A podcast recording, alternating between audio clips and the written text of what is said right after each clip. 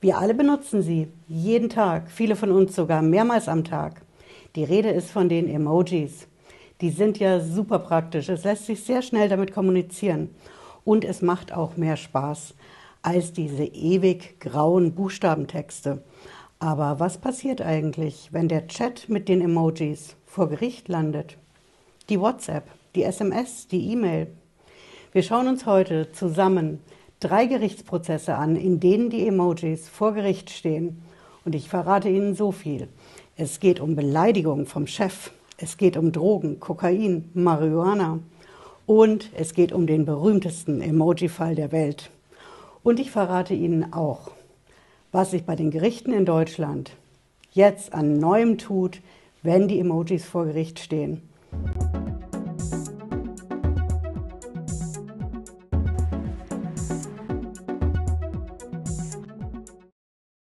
Hallo und herzlich willkommen. Ich bin Patricia Lederer, ich bin Rechtsanwältin in der Frankfurter Steuerrechtskanzlei TexPro. Wir gehen direkt rein in den ersten Gerichtsprozess, bei dem die Emojis vor Gericht stehen und das ist die Beleidigung vom Chef. Das ist ein Prozess, der hat es bis zum Landesarbeitsgericht Baden-Württemberg geschafft.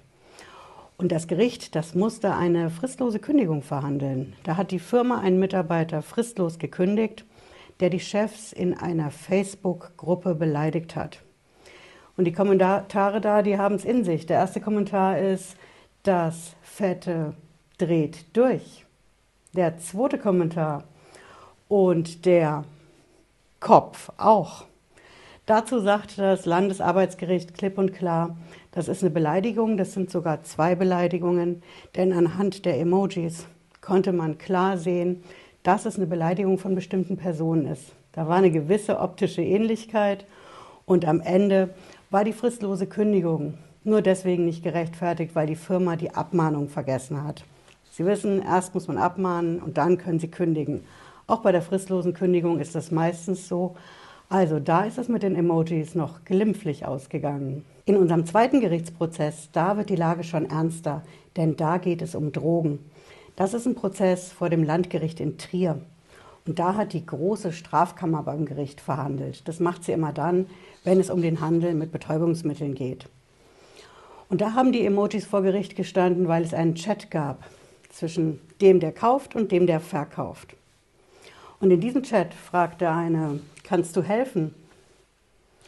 Und kannst du 20?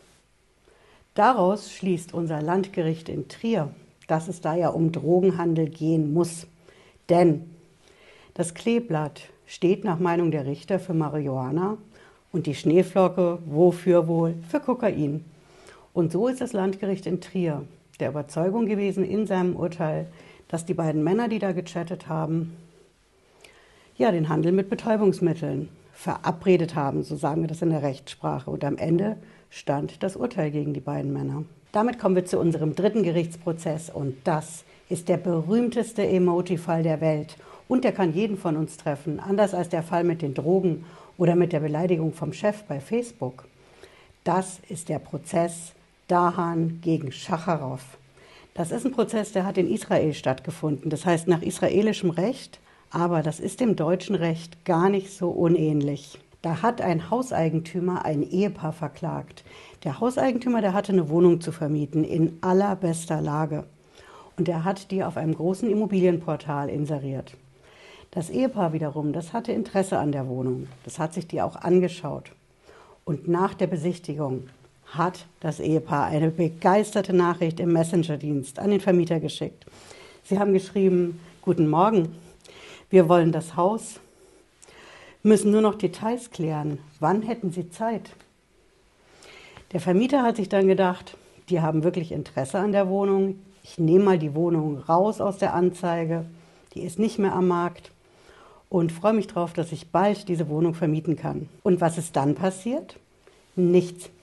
Das Ehepaar hat sich einfach nicht mehr gemeldet und war auch nicht erreichbar für den Vermieter. Dadurch stand die Wohnung einen Monat leer. Und deswegen ist auch der Fall vor Gericht gelandet, denn der Vermieter hat gesagt, ich möchte jetzt Schadenersatz. Ich bin fest davon ausgegangen, dass das Ehepaar die Wohnung mieten möchte.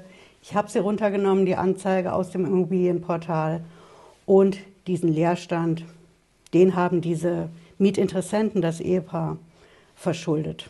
Genau deswegen hat der Hauseigentümer das Ehepaar auf Schadenersatz verklagt. Er wollte die Miete für einen Monat ersetzt bekommen, eben für diesen Monat, in dem die Wohnung leer gestanden ist. Was denken Sie, wie das Urteil ausgefallen ist? Das Gericht hat das Ehepaar zum Schadenersatz verurteilt. Und ich verrate Ihnen auch das rechtliche Argument, was das Gericht gebracht hat. Die Richter haben argumentiert, durch diese Nachricht mit den Emojis, mit der Freude nach der Besichtigung. Dadurch hat das Ehepaar den Eindruck gemacht, dass sie wirklich mieten wollen.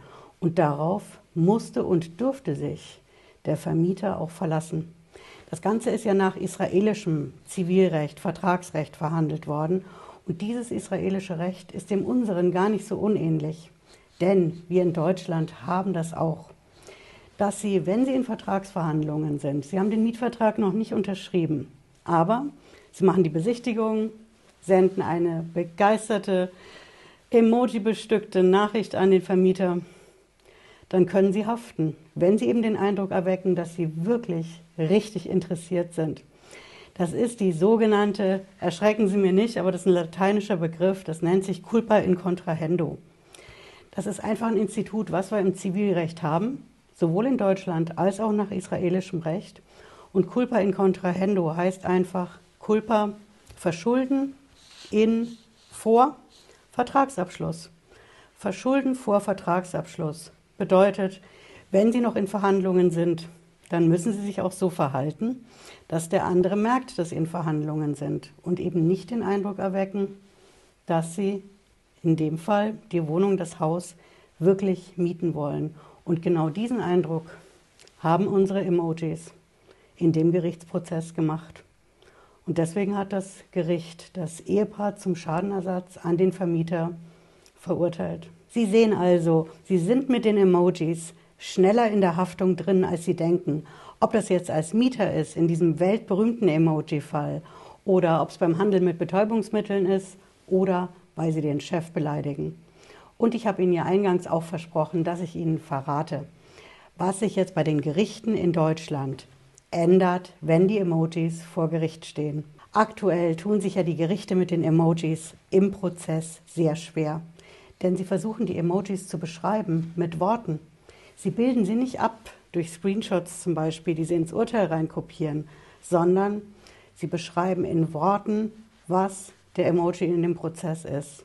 Zum Beispiel die Hand, die Faust mit dem Daumen nach oben.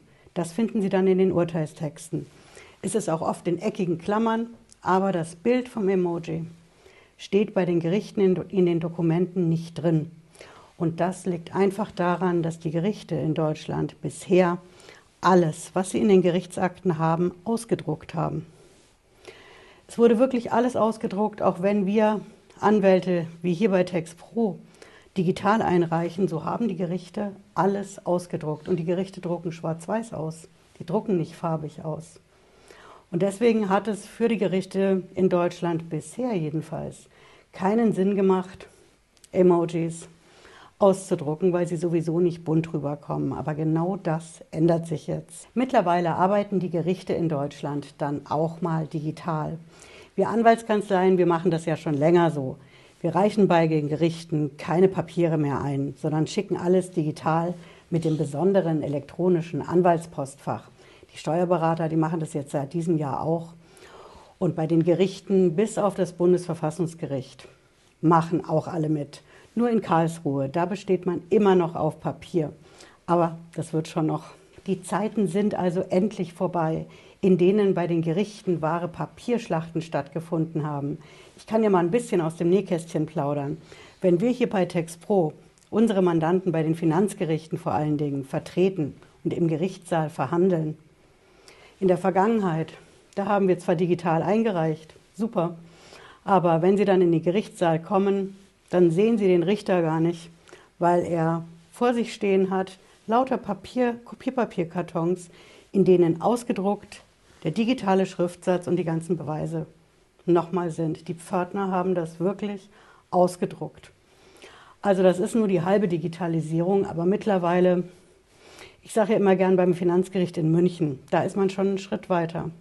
Wenn Sie da im Gerichtssaal verhandeln, dann haben die Richter keine einzige Papier mehr auf dem Tisch, sondern Monitore groß genug mit der digitalen Akte und alles läuft komplett papierlos. Das wird also jetzt eine echte Chance für die Emojis vor Gericht, denn dann können die Richter bei den Gerichten und die Richterinnen die Emojis, um die es im Prozess geht, denn es sind ja wichtige Beweise, im Original sehen und sehen, was ist das für ein Emoji und darüber diskutieren und auch streiten. Was sollte mit dem Emoji eigentlich ausgedrückt sein? Und genau darum geht es ja letzten Endes. Wenn die Emojis vor Gericht stehen, dann ist ja immer entscheidend, was sagt der Richter, die Richterin dazu? Wie versteht der Richter das Emoji, was damit ausgedrückt werden soll? Und vor allen Dingen, wie versteht es der andere? Der beleidigte Chef, der Ermittler bei unserem Betäubungsmittel-Chat oder der Vermieter, der die begeisterte Mail von den Mietinteressenten bekommt. Von daher würde ich mir immer überlegen an Ihrer Stelle, wenn Sie Emojis benutzen, wie kann das beim anderen ankommen? Wie kann das Gegenüber, der oder die das Emoji bekommt in Ihrer Nachricht, das auffassen? Ganz einfaches Beispiel. Sie lachen sich tot über was. Lachen Sie sich tot oder so? Je nachdem, wer auf der anderen Seite der Nachricht sitzt, kann das komplett unterschiedlich auffassen.